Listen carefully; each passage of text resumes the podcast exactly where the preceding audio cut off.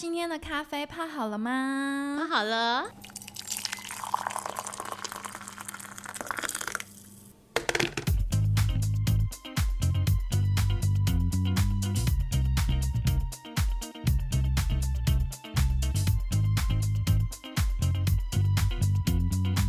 棒了！那开车的朋友也要小心哦。我们今天很开心就来到了第一集，我们跟创投姐姐呢要谈论的就是，诶，你知道创投的钱到底是从哪里来的吗？夏夏因为在区块客的关系，所以这两年接触非常多的新创公司，然后也有就是募资跟创投在我们的生活当中，就是变成了一个最关键的热门的这样的一个字眼。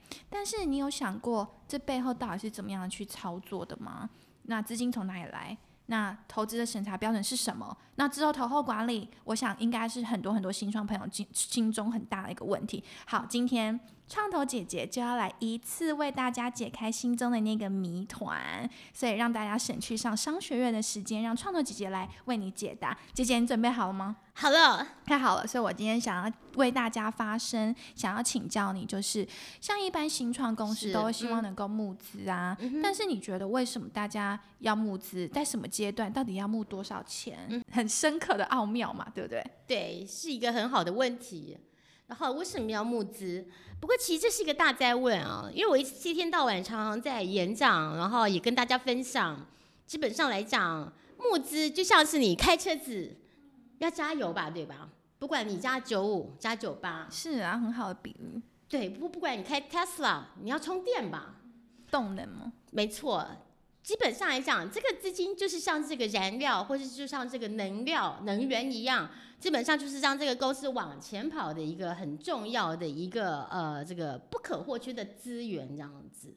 那为什么要募资？要募多少钱？这个东西更是大灾问啊！因为姐姐啊，稍微年纪虚长了几岁，所以我投的东西稍微多了一点。从戏谷到美国，到法国，到英国，很多地方我们还买公司，所以是看你的阶段，看你的投资，看你在哪一个阶段，看你是什么产业，看你是做什么东西，所以都不一而足。以区块客或是以这个区块链的公司来讲好了，大部分都是人力密集的这个行业的话，也许就是一些电脑、一些 server，一些例如说、呃你订那个呃 Amazon、AWS Cloud Service，然后基本上来讲，它的花费也许相对上来讲就不用像是作为开个半导体公司这样。各位可以知道，现在台积电这么赚钱，你要知道开个台要开个半导体公司花多少钱吗？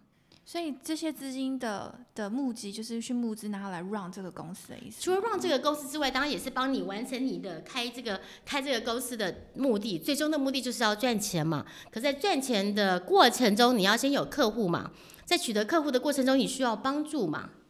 然后或是说在过过程中，你需要把客户做东西做出来，这些都等等的很多东西，就是这些些资金所需要用到的地方。所以到底为什么公司要怎么知道我现阶段第一个阶段我需要多少的钱？这个东西非常好玩哦，因为我常常在想说，就像你小时候念书一样，有些人家里面他一个月他可能他的呃他的零用钱可能两千块钱台币就够了，有些人可能要两万块都还花不够，因为他可能要买一些名牌的包包啊，可能上馆子吃饭可能吃 A 卡的牛排啊，可有些人像我本像姐姐我就是最喜欢吃公馆水源市场的臭豆腐，所以每个人的花费不一样，跟你要做的东西不一样。所以我觉得基本上来讲，简单来说好了，就是说，当你第一个阶段，你把你的 proof of concept，什么叫做 proof of concept？就是说你基本上我做这个公司的原始的概念，我得到一个初步证明之后，下这个下一个阶段，也许就是开始去找外面的钱，或者说是找其他，比如说家里家人钱，或者找政府的钱的开始，是最好的时候。为什么？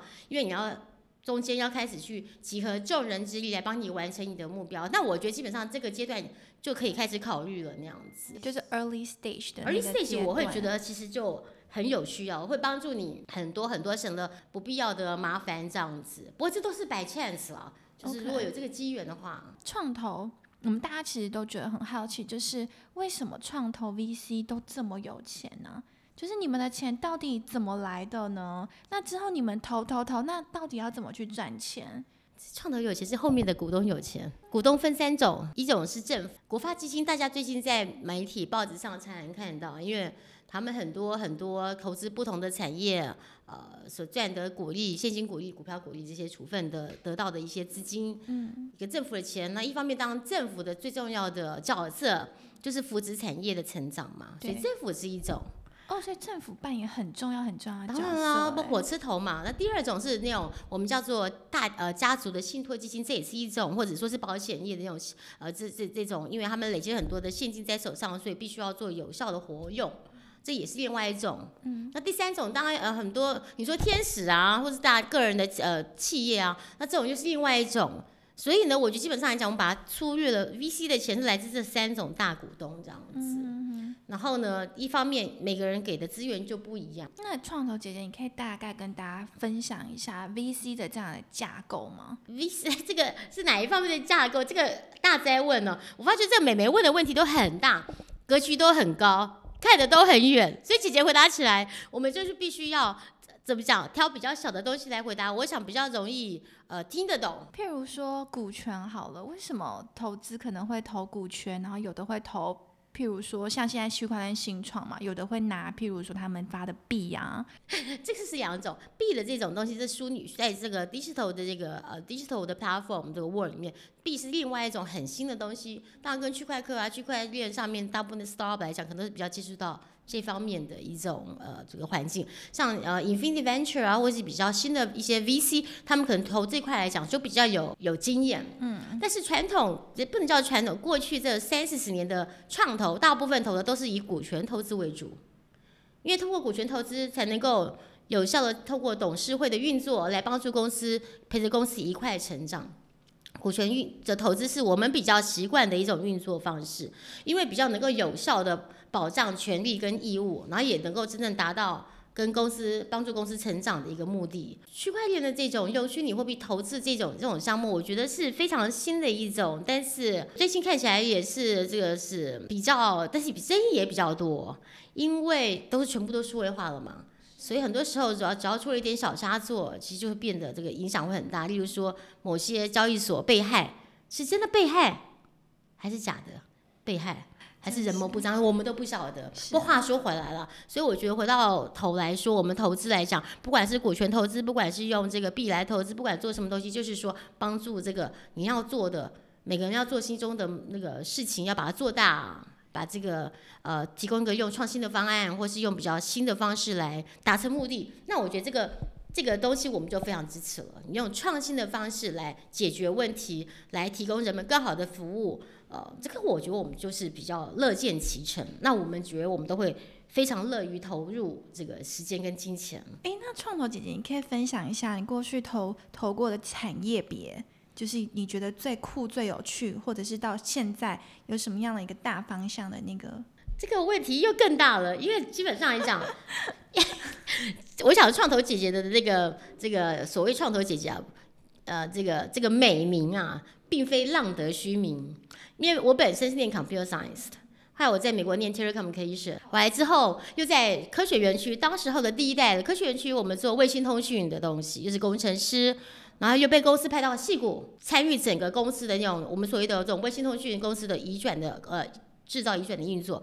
然后回来台湾加入台湾第一个的直投做直接投资的公司，又是亚太亚洲地区第一个创投的公司。所以基本上来讲，我们我投资过的，我们团队投资过的，我们平台看过的、投资过的、管过的，基本上来讲。只要你讲得出来，我我们几乎都投过。太厉害了！很多我投的很多公司，我们都是在大部不过大部分都是在 Nasdaq 上市那种，或是在 Nasdaq 被购并那种，所以基本上我们是比较属于这种 world class 这种呃，怎么讲？对级别的，台湾也有了。不过因为我觉得这个很多时候讲到这个，我觉得声音就比较少，因为台湾太多的人为操纵这个东西，比较是我们这种呃，这比较用公司治理，比较注重公司治理的投资机构，比较呃尽量去避免的一些东西。因为人的因素最难控制的，人有两种，好人跟坏人。所以你碰坏人的时候，你有理都说不清，我们就避开。我们要做就做大事，所以基本上来讲，我们比较习惯是做一些呃，就是循规蹈矩的。听起来好像也有一些缘分的感觉。当然了，缘分是最重要的东西啦。就跟张常常很多在问我，我用个很好玩的例子来跟大家解释。大家说以望啊，你怎么去看呃投资的公司？你怎么选择投资的标的？因为我们以前都在大平台，我们一年整个平台看上了几百个案子，我们投资出去的公到现在为止都不胜枚举，因为我已经数不出来了。那不过呢，用个交男女朋友，你交过不晓得这个虾妹可能还没有男朋友，啊这么年轻，可能还。其实我我也不年轻，但也有交过几个男朋友啦。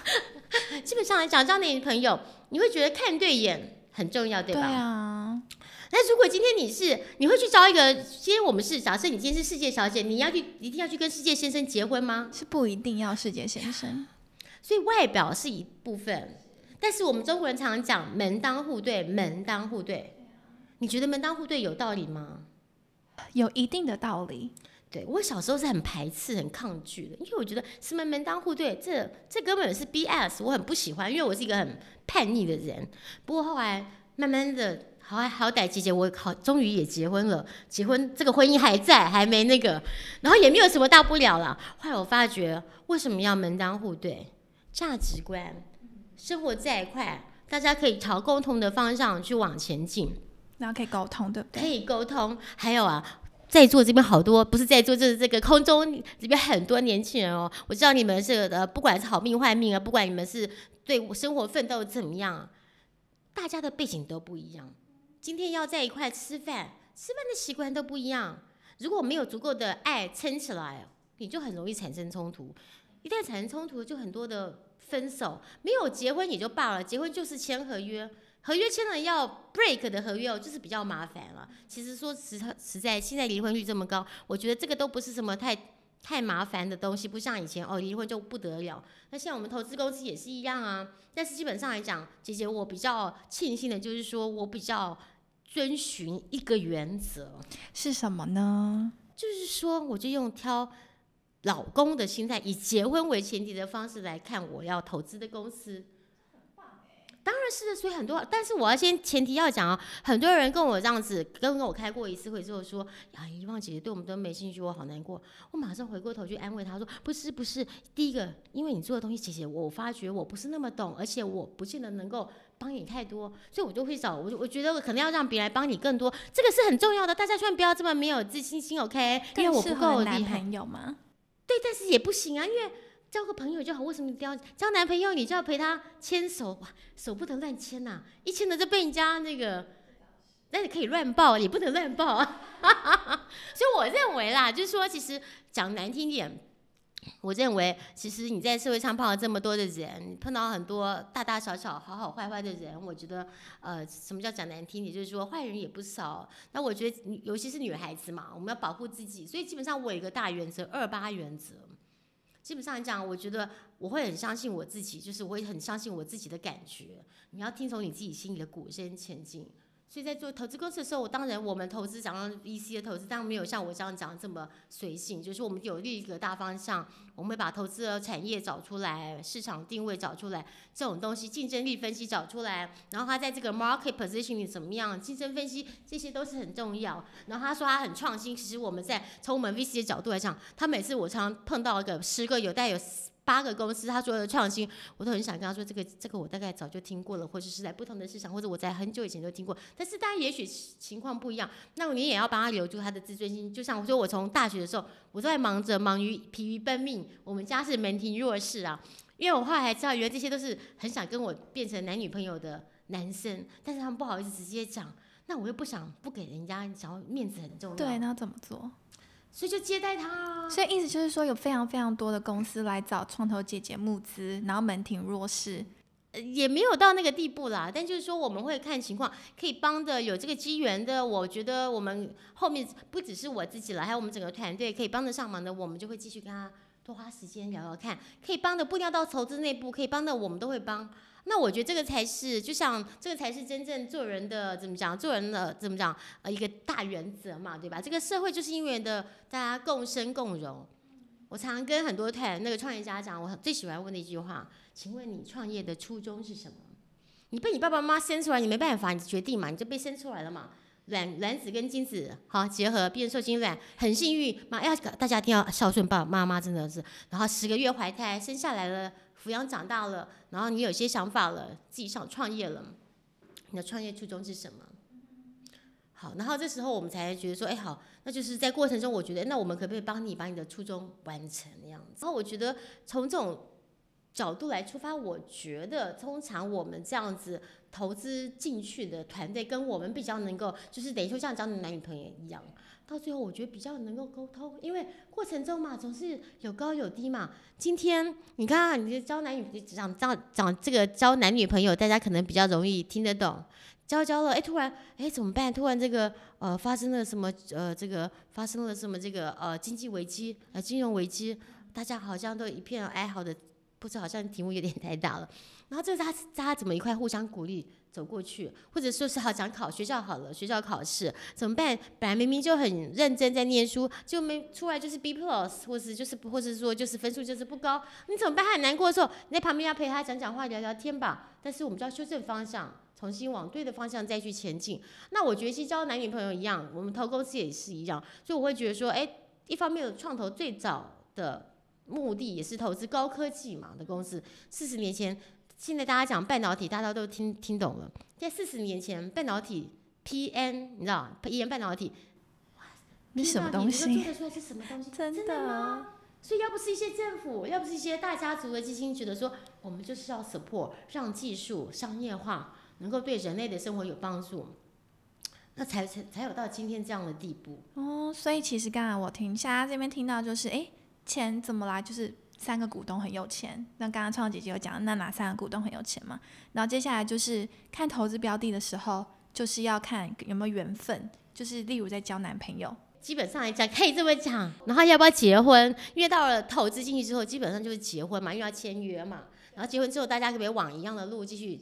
往一样的方向走过去，因为路程中一定有高有低的，碰到困难，碰到挑战，然后就结婚之后才发现，哈，原来早上你刷牙的时候，你要挤两条，你要挤两两两条牙膏，就是两行牙膏。我可能搞不好睡觉前的刷牙，搞不好就是很多这种习惯，还慢慢发觉不一样。在过程中，大家还是要往一样的方向前进。为什么？因为太阳还是每天早上会从东边升起来，晚上没有太阳。就是过程中，我的意思就是，这就是人生嘛。对，所以我你，我觉得我们今天可能来不及去分享到，就是过人生这个 part，就是投完之后有哪一些投后管理，就是你要走的这一段路，是不是其实也很多很多细节跟那个过程是要一起去一起去创造的？是啊，当然是啊，好像我们做二十年的投资，感觉在二十分钟就可以讲完。当然是这样，管管理才是更是一门大学问。大家以为投资呃就很简单，然后我记得在 HTC 的时候，我之前我们在宏达店，两千零八年应该就是他最。开始要打自己品牌的时候进去做投资，我很多其他的呃，尤其是那些呃创业家们或者说是 operation 的人，觉得投有什么难啊？把钱投出去，大家都来捧着你的钱，有很难投吗？哇，非常难投。你要能够不受诱惑，能够坚守你的立场，你能够帮公司找到这是真的策略投资，对公司好有帮助的投资或并购，这个是一门学问。然后呢，什么叫公司？什么叫管？呃，投资之后呢，我们就做投后管理的，就是在董事会的运作，跟他一块成长。就是说，例如说，我曾经碰过一个团队，他们呢在呃，我先不要讲名字好，在三，他们做三 G，在两千零八年哦，二零零七年做三三 G 的这个 USB 的这个 chip，然后我们因为那时候还没有像现在这个 data 这么方便嘛。那他们做，哎，在过程中发觉，哎，每次跟一些不，他们到也导导到国外的市场去，跟一些电信公司在谈生意的时候，发觉说，哎，明明他就跟我这么大的 forecast，那我最后没有下单，怎么办？我已经做了出来，库存怎么办？你知道库存常常是往往往是对对一个压垮，对新创很多的最后一根稻草。就是你如果没有审慎在评估这个创订单本身的这个可行性啊，然后或者是说老实讲，客户搞不好他也不是故意，他只是他也不是故意乐观，他可能觉得可能有这样的需求，但是很多时候整个景气都在变化。易经讲的变就是不变，不变就是变。很多时候，其实我觉得一个很好的团队就是跟应应着这个整个大环境的变而变，这才是真正厉害的团队。话说回来，那家公司跟我们说怎么办？现金不够了，因为我们都拿去做生产了。结果这些公司订单又不下了，那我怎么办？我公司还要发薪水啊，我还要去跟别人谈生意，怎么办？那我们这只好重新再做另外的啊，一个是再增资找新的投资人，那旧的库存看去找其其他的看有没有客人把它买掉，再再来最坏打算，可能就是说，哎，是不是要换 CEO？他是不是只适合做 CTO 而不适合做 CEO？因为这个我们在定对定当对这个生产掌握能力也许不够强这样子，但是我们最怕的就是跑来跟我们说，比方我那我明天明天没有钱发薪水了，那你们你们就是要帮我呃把它搞定这样，这但这这个是时有所闻啊，那这也不能怪他了，我觉得大家总是第一次做 CEO 嘛。然后我们就过程中，我们就这种东西大大小小的都很多，甚至公司要准备上市了，哎，又碰到这个问题，又碰到那个问题，我们也常来帮人家解决上市，他要在市场上要碰到什么东西，或者带他去哪个市场上市，或者在要他觉得上市很难，要不要被诟病？那我们觉得，有机会有有内容有 IP，也诟病诟病也是一条路啊，所以我们这个都是在。嗯，S 这部分我们也很常在帮忙做处理的。好，S 之后你公司上好，你公司哎上市了，那股票怎么卖？对我们来讲，因为我们一般来讲，VC 是有 Fund Life 的嘛，这个都是大学问。那我觉得也都是很有，而且在过程中你要遵守公司治理，你要遵守法规的要求，真的，这个才是最重要的。很多连之前我不要讲说这一呃呃我们投资的某一个这个呃交易所的一个呃优秀的年轻人。我就觉得公司这里啊，大家，我觉得我们要大家深入人心。这个你很厉害，你是技术很厉害，但是你不要忘记你的股东支持你，你的团队支持你，你要尊重他们。这个钱不是你自己一个人钱，很多人就觉得这都所有东西理所当然就是我的东西。哦，不是，公司治理要很重要的。所以这些都是投后管理，对不对？都是都是都是哇，真是一个一门很深很深的学问。好啊，我觉得我们今天时间 好像有点赶，那这会不会太严肃了一点呢？我觉得小美这样会不会觉得一下听听得太那个？不会啊，因为大学要花四年才修完这些课程，我今天就半个小时，甚至到下一集再半个小时，我就可以听完，我觉得非常的划算。没有没有，这个是，但是我也是跟呃大家呃就是分享，其实 VC 也不是那么呃没有那么没有那么远了，这样子，我们也都是人，就跟你交男女朋友啊，跟你结婚一样，甚至我知道哎选举也快到了嘛，我们实事是的实事上的问题，基本上来讲，我觉得我们也是蛮尊重，每个人都有你的呃想法选择，那我觉得你只要想到你结婚之后，你如果选了对的老公。